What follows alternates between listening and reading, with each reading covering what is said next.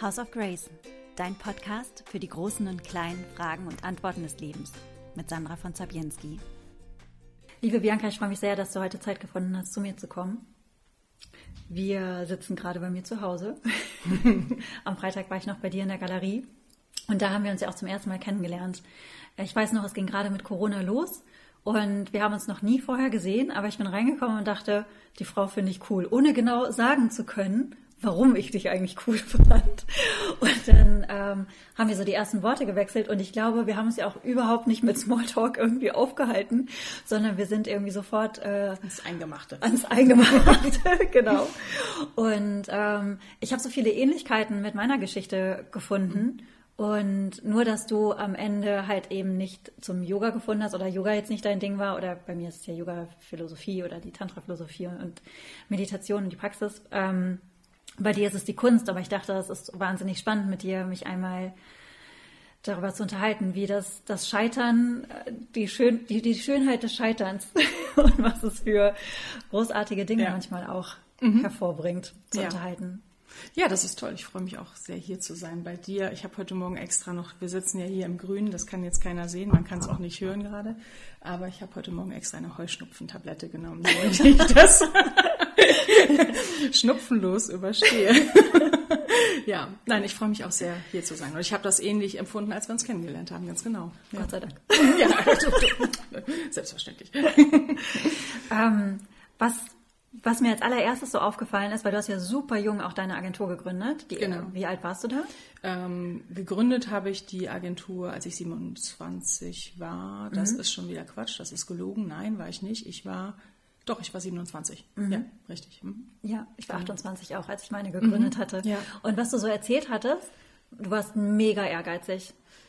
Ja, richtig. Also ich kann mich äh, gerade in den ersten Jahren nicht wirklich daran erinnern, Freizeit gehabt zu haben oder äh, sowas wie ein Privatleben. Ich hatte zwar mhm. eigentlich ein Privatleben, aber irgendwie auch nicht, ähm, weil letzten Endes sich das darauf bezog, dann ab und an mal zu Hause zu sein, um zu schlafen oder gegebenenfalls was zu kochen. Aber ansonsten habe ich den Großteil meiner Zeit in der Agentur verbracht, mhm. in Düsseldorf und habe dort äh, gearbeitet und geackert und habe eigentlich die den Beruf zur Berufung gemacht oder umgekehrt, ähm, kann ich im Nachhinein manchmal auch nicht so ganz genau sagen. War es wirklich Berufung oder ähm, ich finde mhm. Berufung und Ackern? Mhm. Ja, ja, ich weiß, das passt eigentlich nicht wirklich zusammen. Ja.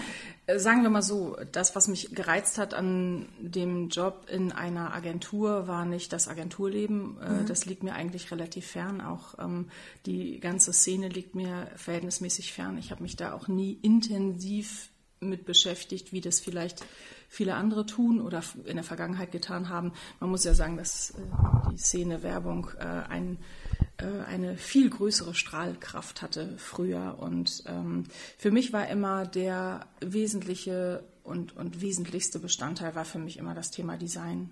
Alles, was in irgendeiner Form optisch ähm, ansprechend ist. Ich habe mich immer zu Druck, zu Printmedien, zu allem, was ähm, mit Zeichnen zu tun hat, mit Schriften zu tun hat, hingezogen gefühlt. Und ähm, da war dann das Thema Werbung äh, zum damaligen Zeitpunkt, als ich das ähm, mit auf den Weg bekommen habe oder als ich mir das einfach auch ausgesucht habe oder als wir uns über den Weg gelaufen sind, die Werbung und ich, mhm. war das einfach ähm, ein ganz naheliegender Job oder ein ganz naheliegender Beruf, ähm, in den man gehen konnte. Und wie kam es aber dann, dass du, ähm, dass du so wahnsinnig geackert hast? Weil da habe ich mich total wiedergefunden. Mhm. Ich hatte, ähm, ich hatte gerade so am Anfang der Agenturzeit hatte ich richtig tolle Projekte. Wir hatten ähm, bei Live Aid die Künstler, Künstlerinterviews mhm. beispielsweise gemacht und das war eines der äh, Sachen, die ich nie, nie, nie in meinem Leben vergessen werde, wie an unserem AOL stand und dann äh, gingen alle Menschen da ein und aus, Sonnenuntergang von hinter der Bühne, weil wir so einen Access All Area Pass hatten. Das war wirklich toll, aber was dahinter gesteckt hat, war natürlich irgendwie drei Stunden Schlaf, ja. super viel Arbeit. Mhm. Ähm, und ich habe mir, ich, ich habe mir irgendwann die Frage gestellt, und ich stellte sie mir immer noch, weil ich einfach immer auch wieder dazu neige, so extrem zu sein und äh, so mhm. krass zu arbeiten, warum ich das eigentlich tue. Hast du dich das gefragt, so in der Retrospektive, warum man das macht? Ist das Bestätigung? Ist das, ja. weshalb ist man dann so extrem? Also im, in der Zeit, wo du die Frage gestellt hast, habe ich auf jeden Fall gerade drüber nachgedacht.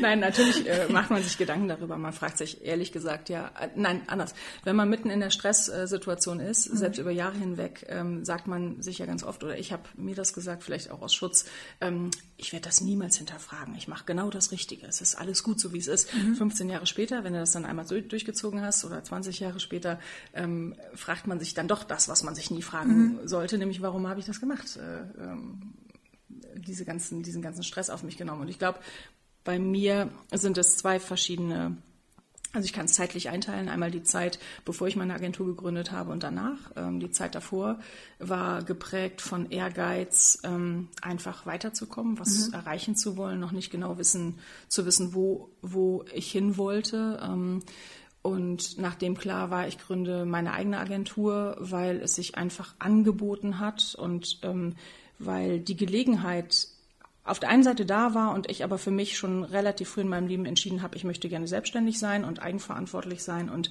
ich möchte gerne den Weg definieren. Das ist im Prinzip der zweite Teil und der ist natürlich auch geprägt von Ehrgeiz, der ist aber vor allen Dingen auch geprägt von tollen äh, Begegnungen, von Zufällen, von Umständen, von Situationen, die dazu geführt haben, dass äh, es immer weitergegangen ist. Also die Gründung der Agentur in Düsseldorf war erstmal relativ klein und sehr überschaubar. Und dann kam der erst richtig große Kunde und der war zufällig eben ein Hamburger Kunde. Und ähm, äh, so und, und ein großer Kunde. Und witzigerweise parallel, Parallelen oder Parallelität zu deiner Geschichte auch aus dem künstlerischen Bereich, aus dem Musical-Bereich, aus dem Entertainment-Bereich. Und das wiederum ist eine Branche, die hat mich total ähm, fasziniert, weil es um Live-Dinge geht. Es geht um nicht um ein Produkt, was statisch ist, sondern es geht um etwas, was sich jeden Abend oder jeden Tag neu äh, inszenieren lassen muss und was immer auch sehr stark abhängig ist von den Menschen, die irgendwo ähm, aktiv sind. Und dieser, dieses, äh, dieses Projekt oder dieser Kunde war äh, für mich ähm, ganz großer Anreiz, ähm, einfach noch mal mehr zu machen. Hattest du auch das Gefühl, also Film hat für mich auch einen total großen Reiz ausgemacht und mhm. klar Musik auch. Und ich kann mich auch noch erinnern, die allererste Premiere, Filmpremiere, auf der ich war. Ähm, ich weiß noch, dass ich, als ich ganz klein war und ähm, sagen wir mal freundlich nicht so beliebt, dass ich, äh, dass ich im Fernsehen so eine Filmpremiere gesehen mhm. habe und ich dachte, irgendwann gehst du auch über den roten Teppich und dann ist das auch so gekommen. Mhm. Und ähm, es war wie so eine es ist schon auch Bestätigung, oder? Also ja. ich habe das Gefühl, wenn ich jetzt, mhm. äh, Entschuldigung, ich Alles selber gut. die Fragen darauf Ich interviewe Bianca auch gleich noch.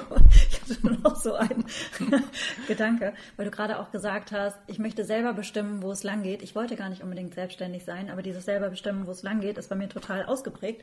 Und das hat auch was damit zu tun, ähm, ich, äh, ich mache gerade so eine intensive Phase durch und ich merke, dass sich vieles in meinem Leben um Kontrolle dreht, mhm. Dinge zu kontrollieren, mhm. zu bestimmen. Mhm.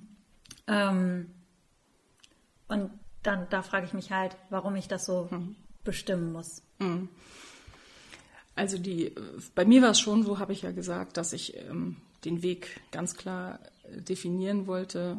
Auf der, auf der einen Seite, auf der anderen Seite ist es eben auch so, dass ähm, dieses Thema roter Teppich, also das war ja nun auch ein ist ein Teil der Frage, ob es Bestätigung ist. Na klar, es ist Bestätigung. Also ich finde, dass jeder jeder Kunde, jeder, also es ist wie beim Künstler, der Applaus mhm. ähm, schlussendlich. Also das mhm. ist einfach immer Bestätigung, wenn jemand sagt, dass er deine Arbeit gut findet oder wenn jemand dich gut findet ja. und ähm, oder sich wohlfühlt oder mhm. ähm, das Thema Lob und Anerkennung und Bestätigung ist einfach schon, finde ich, ein ganz großes. Roter Teppich ist nochmal insofern natürlich die Visualisierung des Ganzen, weil da sieht man es dann auch noch. Mhm. Ähm, und es hat, äh, ich habe das nicht deswegen gemacht, weil das war mir zu Beginn gar nicht klar, dass das alles damit einhergeht. Aber diese vielen roten Teppiche, die man dann so betritt, äh, weil man ja immer wieder konfrontiert ist mit mit Premieren, ob das jetzt im Filmbereich ist oder im Theaterbereich, ähm, haben eben was damit zu tun, dass du spannende Menschen triffst. Ähm, was man natürlich auch sagen muss, und insofern ist das Thema äh, natürlich auch irgendwann mal wortwörtlich ausgereizt. Irgendwann reicht's halt auch. Also mhm. die Anzahl der roten Teppiche ist halt dann, finde ich, auch limitiert, die man betreten haben muss. Und mhm. irgendwann sind auch die Premierenstimmungen limitiert, weil faktisch ist es eben so, dass man auch immer wieder die gleichen Menschen trifft. Und ähm, man trifft ja nicht immer nur Menschen, die man treffen möchte, sondern man trifft ja auch Menschen, die man äh, treffen muss. Und da glaube ich, das ist ein wesentlicher Aspekt. Für mich zumindest in der zweiten Lebenshälfte. Ich möchte nicht mehr jeden treffen müssen. Mhm. Und werde ich auch nicht. Also dieses ist, ist, sich aussuchen, mit wem man seine Zeit verbringt, das ist ein mhm. ganz, äh, ganz großer Punkt ähm, und eine ganz große Bereicherung für mich.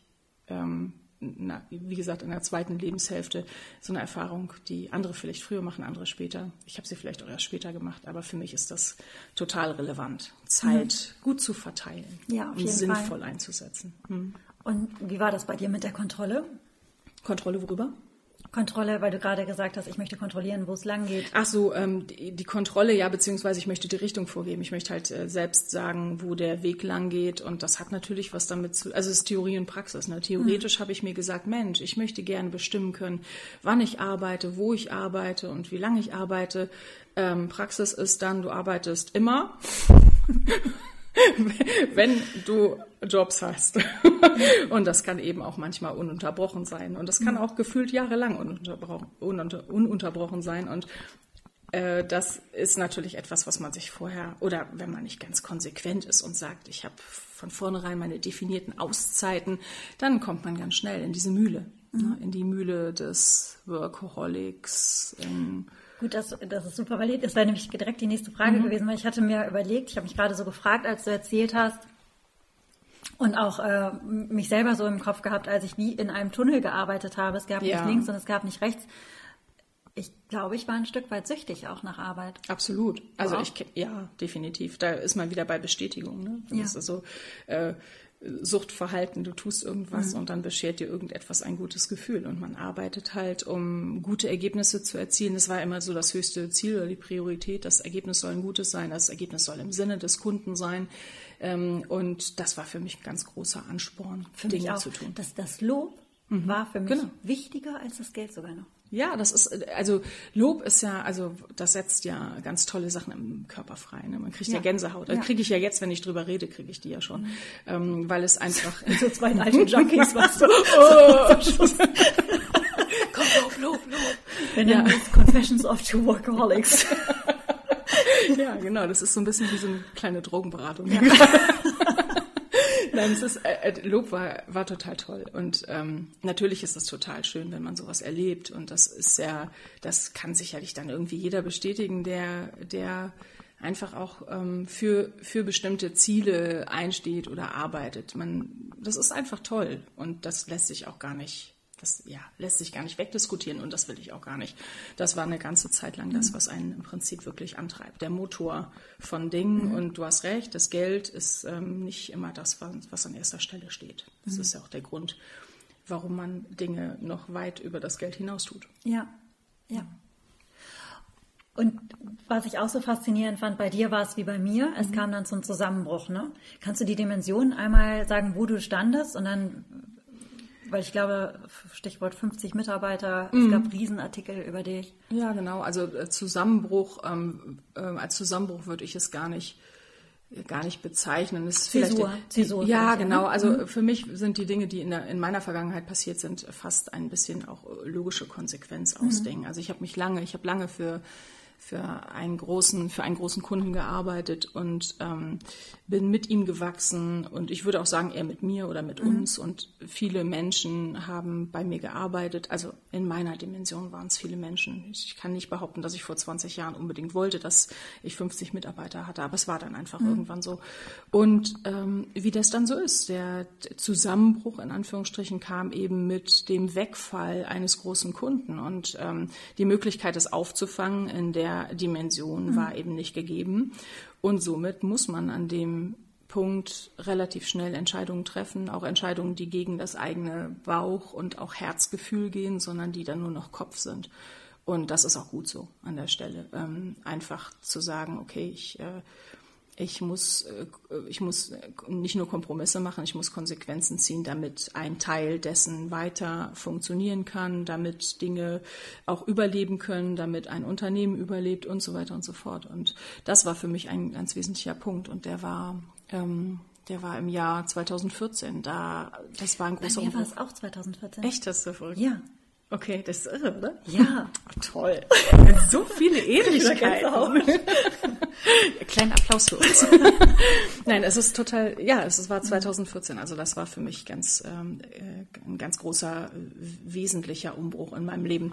Und ähm, was ich noch dazu sagen muss, ist eben, dass neben diesem also dass diese Veränderung ähm, kann man ja eigentlich, äh, das ist ja schon auch ein bisschen vorausschaubar. Also man ist ja selber schon mhm. ein großes Stück weit der äh, ja, se seines eigenen Glückes Schmied. Also ich hätte sicherlich auch voraussehen können und habe die Augen auch gerne mal verschlossen an der Stelle, mhm. dass solche Dinge natürlich irgendwann mal passieren. Und niemand arbeitet permanent und bis zum St. Nimmerleinstag für irgendjemanden. Und das ist auch genau richtig so, weil ich bin im, in der Rückbetrachtung sehr glücklich, dass das mhm. genauso gekommen ist, wie ja. es gekommen ist. Sonst wäre das Leben heute nicht so, wie es ist. Mhm. Was, wie ging es denn da bei dir weiter? Ich habe ähm, das gemacht, was man dann, nee, nee, gar nicht, was man im Allgemeinen tut. Das ist Unsinn. Also ich habe überlegt, okay, wie, wie, wie mache ich weiter? Welche Optionen habe ich? Ich hatte andere Kunden. Ich habe, ich und wir vor allen Dingen, mein, mein Team, alle Leute, die mit an Bord waren, haben sich ins Zeug gelegt. Wir haben neue Kunden gewonnen, nie wieder in dieser Größenordnung. Und wir haben den, das ganz normale, den, den ganz normalen Prozess des, Reduzierens, sage ich jetzt mal, mitgemacht. Also Menschen reduzieren, Projekte haben dann wiederum auch Einfluss darauf genommen, dass ich mich weiter reduziert habe. Und die, äh, meine Firma, mein Unternehmen, die Agentur ist immer kleiner geworden. Und ähm, das wiederum ist auf der einen Seite schade, weil wenn man gerne mit Menschen zusammengearbeitet hat und bestimmte Menschen auch tatsächlich lieb gewonnen hat, also mhm. es ergeben sich einfach viele schöne Verbindungen aus ja. äh, solchen Zusammenarbeiten, dann ist es immer schade, wenn das ähm, kaputt geht oder wenn es äh, aufhört. Auf der anderen Seite ähm, ist es eben auch so, dass äh, das alles eben nur für eine bestimmte Zeit auch gedacht ist. Man merkt das ja, man weiß ja, mit welchen Menschen man später noch zu tun hat oder eben auch nicht mehr. Und insofern sind das Wegbegleiter und ähm, die, die Kunden sind eben auch irgendwie Wegbegleiter und das, das, die gehen einfach ein Stück des Weges mit. Und ich finde das ähm, ganz toll, dass das, also ich finde die, die Möglichkeit, die ich hatte, nämlich es äh, fließend oder dynamisch, ähm, also nicht dynamisch im Sinne von schnell, sondern einfach nicht abrupt, sondern in Teilen eben auch fließend ähm, mhm. sich verändern zu lassen, finde ich ganz gut. Wobei man sagen muss, dass ich, also ich habe sehr viel, sehr viel Herzblut reingegeben. Und äh, deswegen sage ich auch, äh, dass das nicht jeder so macht, weil manche machen Unternehmen ja einfach auch dicht. Das ist mhm. ja auch eine Option. Ja, also kein, kein Weg für mich. Ich war aber innerlich irgendwie wie, ich war innerlich so betäubt mhm. eine Zeit lang. Mhm. Und ich, ich frage mich, ähm, ich frage mich auch, wie andere das machen, aber vielleicht bin ich auch dann nicht äh, skrupellos genug. Aber mhm. ähm, wobei ich, ich werde ja, darüber haben wir gerade auch gesprochen, ich werde dann so seltsam emotionslos im Inneren mhm. und ähm, ziehe dann Sachen durch. Aber wenn ich ganz genau mich erinnere, dann kann ich feststellen, dass sich das im Körper irgendwie festsetzt. Also mein mhm. Körper verspannt sich dann. Ich merke das dann hier. Also mhm. vielleicht, das liegt jetzt einfach auch daran, mhm. dass ich halt so fein geworden bin in der Wahrnehmung. Hier in, in, in der Hüfte spannt es sich zusammen am Psoas. In, die Schultern gehen so leicht nach vorne. Mhm. So die innere Distanz und Leere äußert sich in einer Art Schutzpanzer mhm. im Körper. Ja, ja, das ist ähm, also sagen wir mal so, diese die Distanz, die bekomme ich oder habe ich in der mhm. Vergangenheit immer dann bekommen, wenn ich eigentlich die Entscheidung getroffen habe. Es mir fällt mir so auf. Also ja. vorher gab es eine große Emotionalität und in dem Moment, wo man für sich beschließt, einen bestimmten Weg zu gehen, in dem Moment ähm, war das bei mir geprägt von einer äh, gewissen, von, von einem gewissen Pragmatismus, ähm, dem Gefühl, das jetzt auch durchziehen zu müssen, Konsequenzen ziehen zu müssen und dergleichen. Und ich habe äh, sicherlich, also ich glaube, dass, dass mein, also mein, mein Körper nicht in der Form reagiert hat. Mein Körper reagiert aber auch in vielerlei Hinsicht einfach nicht so, wie das vielleicht normalerweise der Fall ist oder Fall sein oder könnte. Oder es ist mir nicht bewusst. Also ich, äh, ich glaube, dass das Thema Schutzpanzer äh, stimmt dann schon, aber da kommt einfach auch nicht so schrecklich viel ran. Ich habe keine, keine ähm, ich sage jetzt mal im weitesten Sinne Gebrechen oder irgendetwas mhm. dann empfunden oder gespürt. Jetzt, also Jahre später, würde ich sagen, kommt das zum Vorschein. Nämlich Ach, jetzt. Das ist ja, ja, also ich mache mich jetzt erst in vielerlei Hinsicht richtig auf. Ach, das ist so. Woran hast du das gemerkt? An meinem Mann. die Beziehung, die bringt einfach alles wieder raus. ja, der hat gesagt, also ähm, jetzt muss ich dazu sagen, also mein zweiter Mann, der, äh, der hat das so gefördert, weil er, mhm. der ist super empathisch, super. Ich kannte übrigens das Wort Empathie nicht so wirklich. Bevor Kanntest mich, du nicht? Kannte er nicht. Ach so, mhm. ähm, also, aber er ist der eigentlich für mich der empathischste Mensch, den ich kenne.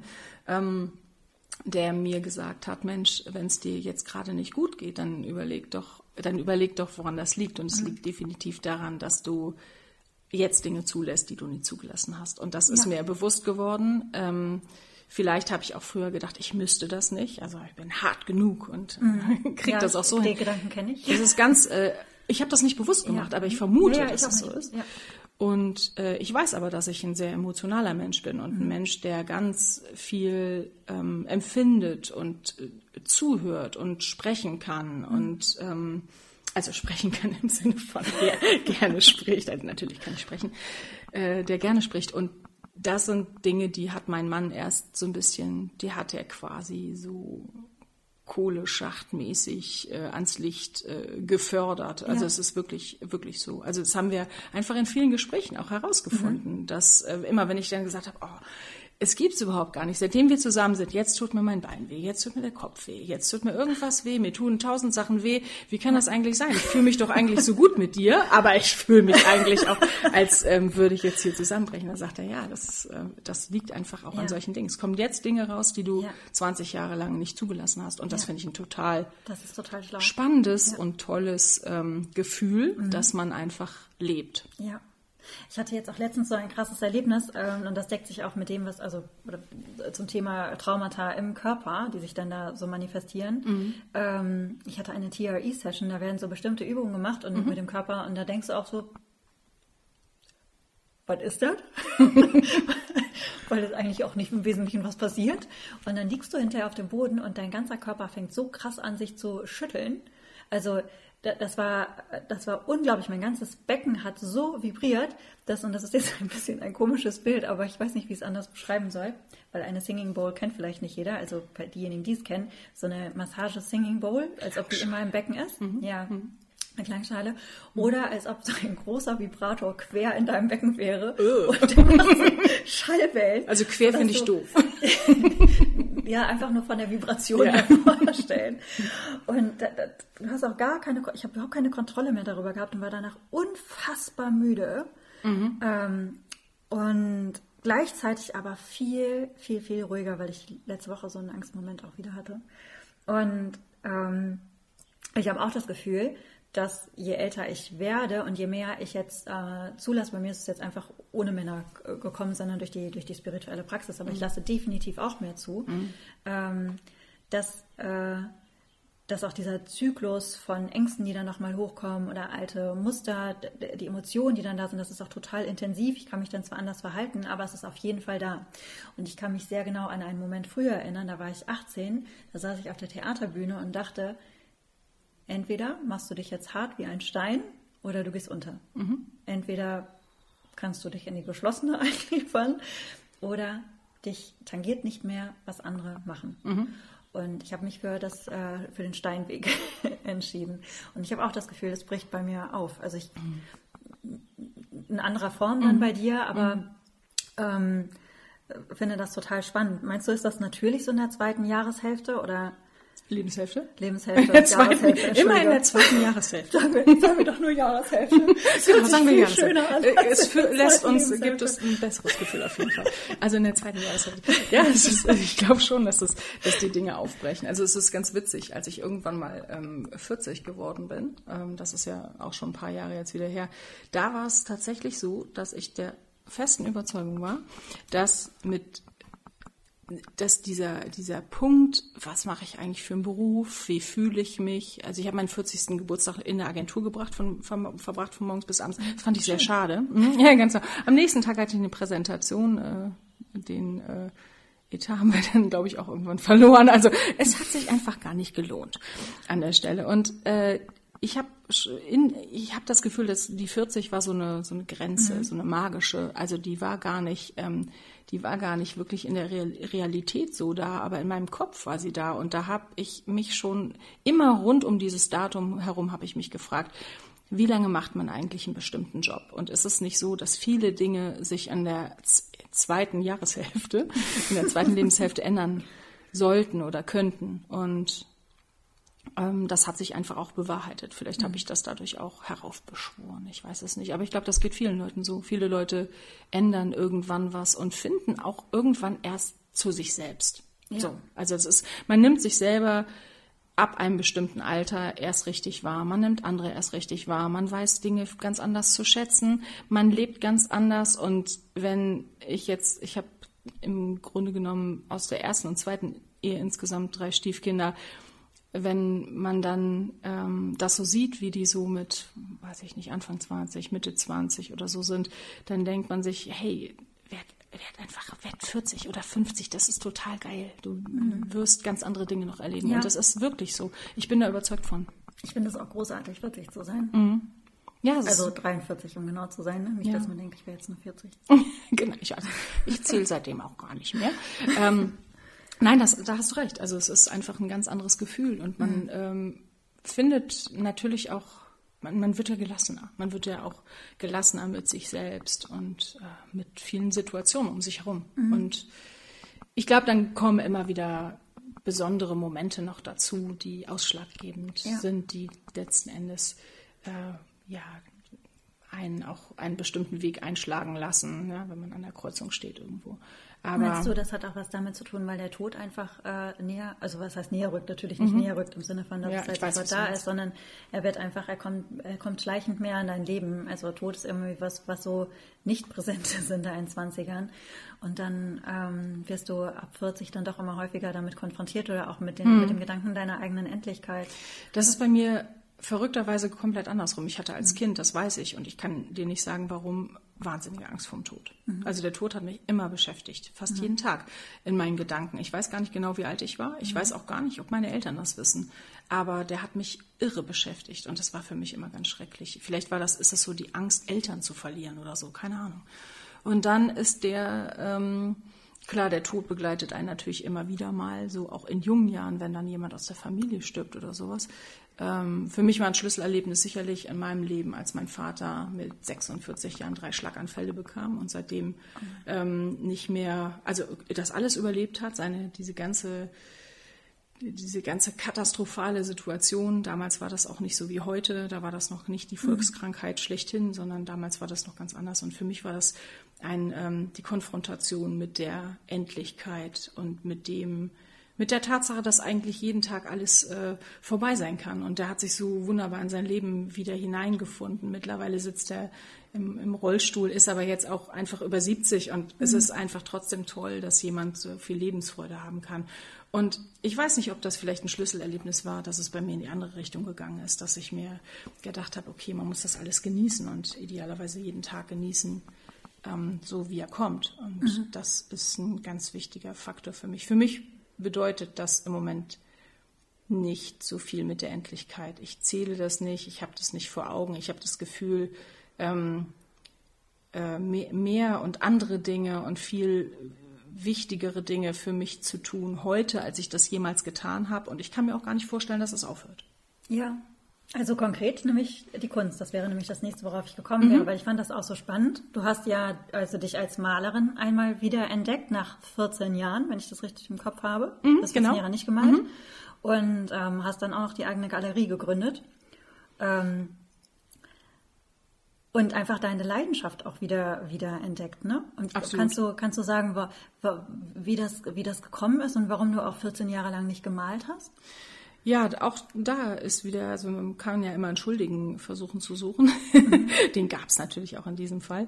Ich habe früher als Kind ganz viel gemalt und habe mhm. in meiner Jugend noch gemalt, habe dann, ähm, hab dann mit dem Umzug nach Hamburg auch noch sogar sehr viel gemalt. Also ich bin ja irgendwann wegen meines großen Kunden nach Hamburg gezogen und habe äh, hab dann im Jahr 2005 einfach aufgehört, weil viel zu viel passiert ist. 2005 war auch ein, auch ein Datum oder ein Jahr, in dem viel passiert ist in der Firma, großer Umbruch. Da hat das angefangen mit, mit der Extremaufstockung des Personals und ähm, ja, ich bin stückchenweise aus meiner eigenen Kreativität raus in das Management hinein. Mit immer mehr Menschen sitzt man ja dann irgendwann selber nicht mehr da mhm. und ähm, und macht alles, sondern man muss eigentlich ja, man ist ja eher Kindergärtner gewissermaßen oder Aufpasser. Und äh, die Managementfunktionen, die nehmen einfach ähm, viel zu viel oder haben viel Zeit eingenommen und irgendwie ist die Kreativität einfach äh, flöten gegangen bei dieser ganzen Geschichte. Das habe ich dann gewissermaßen äh, ein Stück weit begraben oder es war in so, einem, in so einer Art Dornröschenschlaf die ganze Zeit. Und dann auch da wieder der Mann, ja, der dann äh, mit mir in Urlaub war, als wir uns gerade kennengelernt haben. Und ich habe in äh, ich habe einfach in, in, in, an unseren Urlaubsorten kleine Galerien wieder für mich entdeckt, mhm. in Bordeaux und in Italien bei unserer Hochzeitsreise und habe dann festgestellt, wie toll ist das, wenn die Menschen einfach malen oder wenn, wenn Menschen irgendwie in der Familie das Thema Kunst äh, zum Thema machen. Das hat sich einfach durch kleine ja, durch kleine Erlebnisse hat sich das so ein Stück weit. Also wir waren beispielsweise in Bordeaux ähm, ähm, in einem Hotel, da kannten, wir kannten uns wirklich nur ganz kurze Zeit mhm. und ich bin ihm nach Frankreich hinterher gereist und es war ganz romantisch und toll. Wir haben Urlaub mit seinem, mit seinem Sohn gemacht, ja. auch das war eine Besonderheit sicherlich, ja. wenn man sich erst kurz kennt.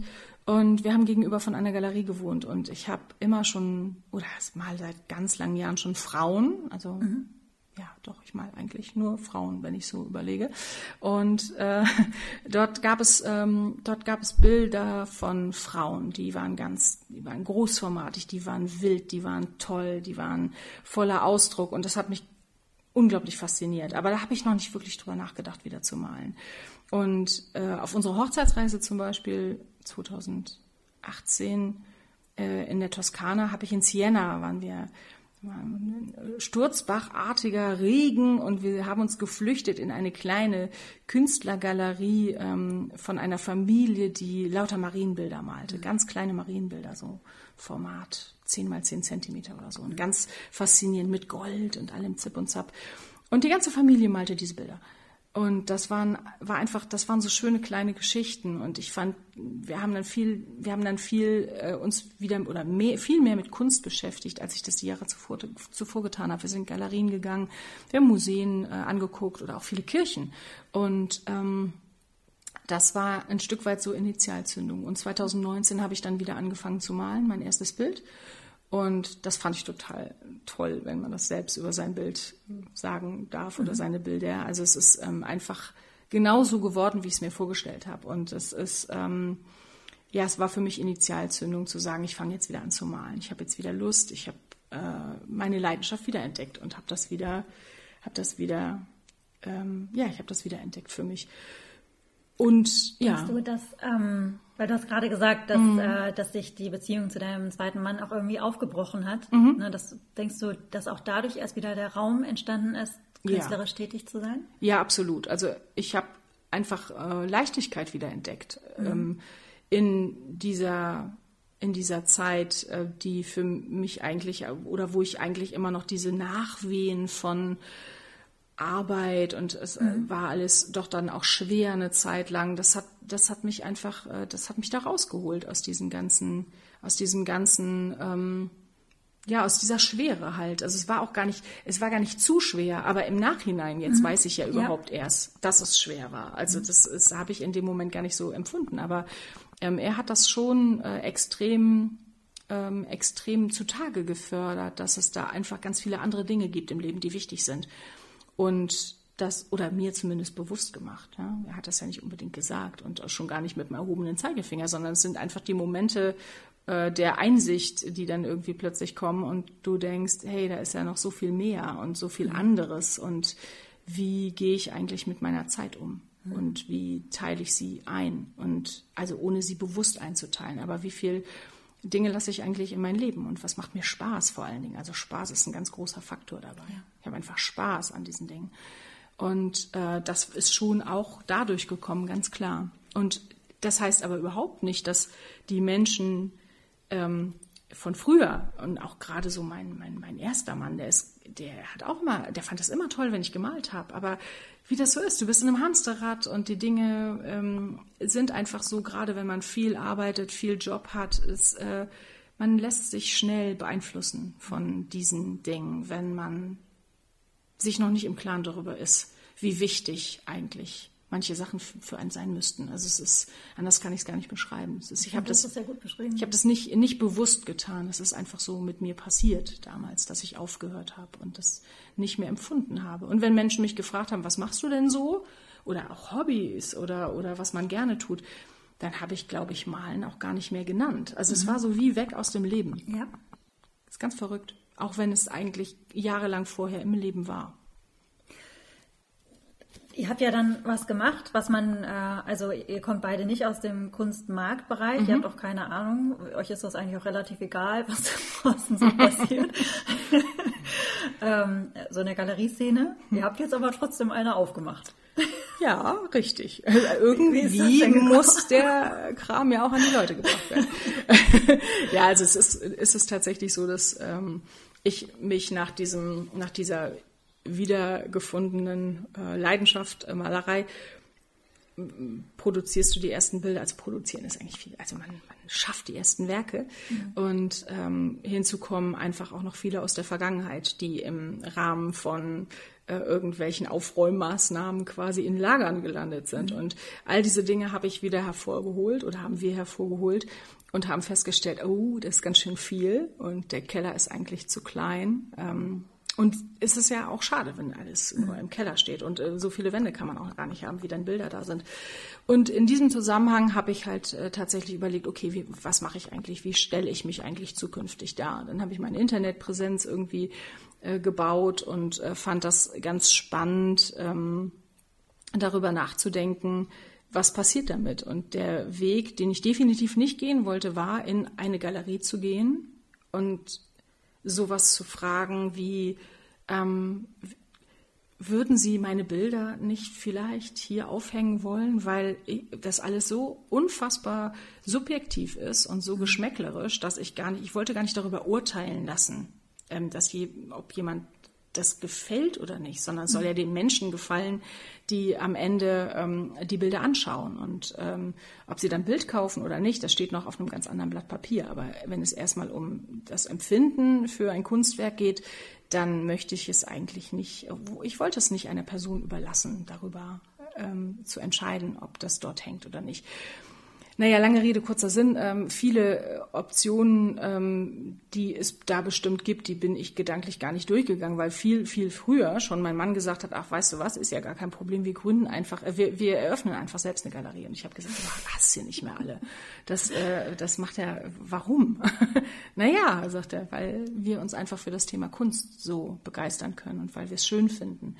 Und natürlich ist es so, dass man viele Galerien besucht und immer wieder feststellt, und das ist, glaube ich, ein ganz wesentlicher Punkt, dass alles, wie es immer so ist, irgendwelchen Trends, irgendwelcher Mode unterliegt. Und ich weiß nicht, ob Kunst das unbedingt immer so sollte. Also ähm, ich äh, stelle fest, dass ganz viele Dinge, die plötzlich, ich sage mal, im Bereich Pop Art oder so, wie Pilze aus dem Boden sprießen, jeder macht gefühlt etwas Ähnliches. Es gibt äh, unfassbar viele ähm, vergleichbare Werke, Bilder, ähm, die ich dann, wo ich dann gedacht habe, nee, das, also das, sowas möchte ich gar nicht in einer Galerie haben. Und äh, diese, diese Entscheidung für eine eigene Galerie ist eben auch die Entscheidung für den eigenen Geschmack. Mhm. Und ähm, diesen Geschmack, den wollen wir ja auch nicht anderen Leuten aufzwingen. Das, ist, das darf ja auch gerne jemand blöd finden, was wir in unserer Galerie haben, aber wir haben einfach dort Menschen und Künstler, die wir toll finden, die wir gerne mögen, die eben vielleicht nicht gehypt werden oder nicht ähm, im Sinne anderer Galeristen auf dem Weg zum Superstar. zum Kunstolymp sind, mhm. genau. Das, das ist es halt nicht, wobei wir in dieser Szene eben auch so ja noch gar nicht drin sind. Also du hast es ja gesagt, wir sind keine Galeristen. Die Idee ist 2019 entstanden ja. und jetzt erst realisiert worden. Und ich glaube, das ist aber eine Chance. Ja, auf jeden Fall. Und ich finde es auch schön, so daran heranzugehen, ähm, einfach das zu machen und das mit reinzunehmen, was einen total begeistert. Mhm. Wie, wie würdest du dein Leben heute beschreiben, wenn du dich jetzt, äh, wenn du dich jetzt mit 20 Jahren treffen würdest? Was wäre, was wäre jetzt dein Resümee? Was würdest du dir selbst sagen? Auch wenn ich mich mit 20 Jahren treffen würde, dann würde ich sagen, sieh mal zu, dass die nächsten 27 Jahre ordentlich schnell vorbei sind. Dann bist du dann, dann nee, 26 Jahre, dann bist du 46 und dann wird's richtig cool.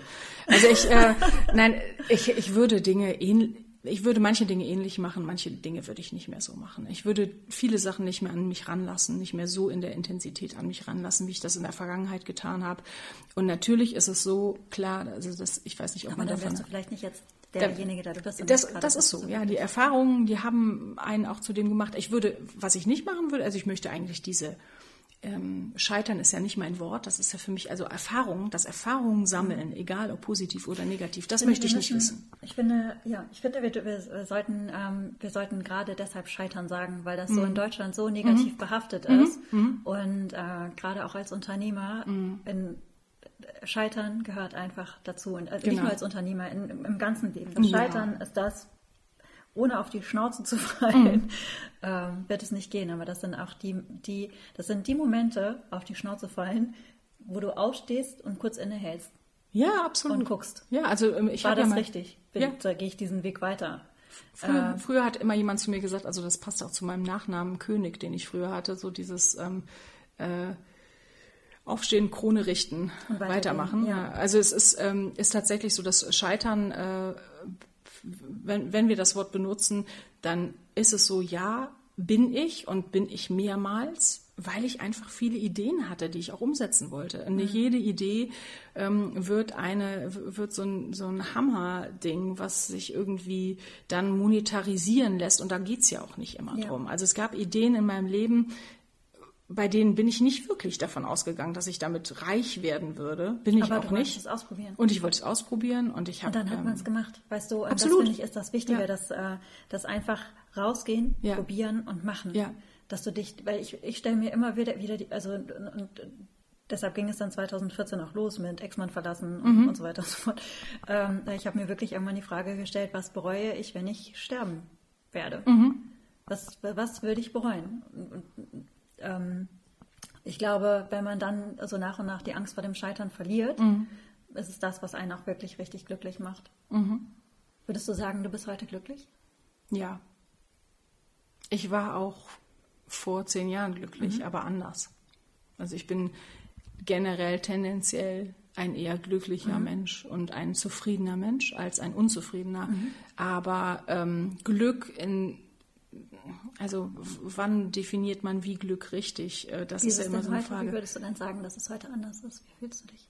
Ich fühle mich einfach ausgeglichener. Ich fühle mich an der richtigen Stelle. Ich mhm. fühle mich äh, tatsächlich, ge also geerdet auf der einen Seite, das war ich aber irgendwie gefühlt immer schon so ein bisschen, also nie abgehoben. Ähm, ich, ich, ich glaube, dass ich, das, dass ich ein anderes Gefühl habe für die wichtigen Dinge im Leben. Mhm. Auch das hatte ich immer schon auf eine gewisse Art und Weise. Aber es ist, äh, ähm, es hat eine andere Qualität. Ich fühle mich vollständiger. Also man fühlt sich, ich fühle mich ganzer. Ne? Also man, das, ist total schön. Ja, ja. Also es ist einfach ganz wichtig mittlerweile für mich, dass äh, ich, wenn ich darüber nachdenken würde, und ich tue sowas einfach nicht oft, ich denke nicht darüber nach, ob mir was fehlt, sondern Danke, ich, dass du das hier mit mir machst. Ja, ja, das ist auch total schön, darüber nachzudenken. Und ähm, äh, aber ich tue es von alleine nicht so oft. Und wenn ich jetzt mich selbst fragen würde, fehlt mir etwas, dann würde ich spontan erstmal sagen, nein, das ist, äh, mhm. äh, klar, man kann immer Dinge verändern, aber Und das ist vielleicht auch der Unterschied, dass du dich jetzt so geerdeter fühlst im Sinne von, wie du gerade auch gesagt mhm. hast, vollständiger mhm. und vollkommener. Genau, genau. Also in aller Unperfektheit perfekt. Ja, genau, richtig. Also äh, mit Ecken und Kanten und allem und äh, auch gerne immer noch den Schlangenlinien, die das Leben irgendwo nimmt. Und es muss auch gar nicht immer so direkt sein, aber in Summe ist, hat, hat das alles. Also haben diese Erfahrungen, ähm, mein aktuelles Leben jetzt und auch vor allen Dingen die, den Spaß und den, die Leidenschaften, die man sich wieder gönnt, die man ja einfach dann auch eine Weile so nicht hat leben können oder nicht gelebt hat. Also ich habe sie nicht gelebt, bin ich auch selbst schuld. Ähm, das ist, das ist für mich einfach dann schon, das macht es einfach, das macht es einfach vollkommener, voll, vollständiger, ganzer. Ähm, es macht mich einfach zufrieden. Und das ist für mich Glück. Das ist Glück. Mhm. Das also Glück ist natürlich auch das übliche Familie nein, nein, und alles finde, Mögliche. Aber, aber Zufriedenheit, weißt, die innere Zufriedenheit, ja. das ist für mich, für mich ist Glück auch mhm. nicht mehr das ganz große Ganze, mhm. sondern die Zufriedenheit, mhm. Die du tatsächlich auch in allen Situationen dann irgendwann anfängst zu kultivieren. Genau. Ja, und für uns und ist ja auch das kleine, kleine große Glück. Richtig. Also ich glaube, für ganz viele Menschen, die alles in ihrem Leben, ähm, in, in, sage ich mal, so ein bisschen nach dem, nach der gefühlt Allgemeinvorlage auch bekommen haben, Familie, Kinder, mhm. ähm, glückliches Familienleben, die würden Glück sicherlich so beschreiben. Wenn du aber durch Umstände äh, in deinem Leben zum Beispiel nie eigene Kinder hattest, aber immer gerne mal welche wolltest. Also ich wollte mhm. immer Kinder haben, mhm. aber es hat sich einfach so überhaupt nicht ergeben. Dann ist irgendwann mal Ende mit mhm. der ganzen Geschichte. Also könnte ich zwar jetzt noch, würde ich aber nicht tun. Mhm. Ist aber nicht mehr meine Intention. Ich habe da überhaupt gar keine, ähm, die, diese, diesen Wunsch habe ich gar nicht mehr. Und mhm. trotzdem bin ich glücklich und deswegen muss ich für mich aber Glück anders definieren, als andere das vielleicht tun würden. Also für mich. Ja, und das ist doch auch die viel schönere Definition, dass du Glück nicht an äußeren Umständen Nein. festmachst, sondern mhm. an der inneren Freiheit und Zufriedenheit. Ja. ja. Bianca, das war ein schönes, äh, jetzt schöne Schlussworte. Können wir noch eins machen? ja, du musst mich noch sagen, wo wir dich bei deiner Leidenschaft äh, dann sehen können. Wo finden wir dich auf Instagram? Wo findet man deine Galerie? Ja, die Galerie. Oder eure Galerie? Ja, ja, ja, stimmt. Das ist unsere Galerie. Absolut. Wir reden jetzt viel über mich. Also unsere Galerie, die heißt Daniel und die Kunst und die findet man in Hamburg-Othmarschen in der Emkendorfstraße 1. Ähm, ja, im Internet findet man uns äh, unter natürlich www. und dann Daniel und die Kunst in einem Wort.com und auf Instagram findet man uns unter dem Hashtag oder Ad ähm, auch Daniel und die Kunst in einem Wort. Punkt, nee, ohne com, nur, nur ohne, Daniel also nur Daniel und die Kunst. ich pack's auch alles nochmal in die Show Notes. Mhm. Ähm, Leute, freut euch auf die 40. Oder auf die 46. Oder auf die 50 wahrscheinlich. Auf die, ich bin mir sicher, mein Mann sagt, wenn du erstmal die 50 hast, das Dann ist, ist der noch Hammer, das ist der Hammer. Das war noch nie so cool. Ja, ja es ist ähm, toll. Ja, auf dass unsere innere Zufriedenheit und das kleine große Glück immer mehr wachsen möge. Oh ja, ich freue mich drauf. Und es war ganz toll mit dir. Das war ganz toll mit dir. Dankeschön. Gerne. Das war eine Folge von House of Grace, dein Podcast zu Hause für die großen und kleinen Fragen und Antworten des Lebens. Mein Name ist Sandra von Zapienski. Ich freue mich riesig, dass du zugehört hast, mir deine Zeit geschenkt hast, dass du zu Gast warst im House of Grace. Und wenn dir dieser Podcast gefallen hat, dann folge ihm doch vielleicht auf Spotify oder Apple Podcast oder hinterlasse auch eine Bewertung da in den Kommentaren. Äh, freue mich über alles, auch die negativen. Na gut, über die negativen nicht ganz so. aber auch die sind wichtig. Ich wünsche dir noch eine ganz, ganz wundervolle Zeit. Und vielleicht bis zum nächsten Mal.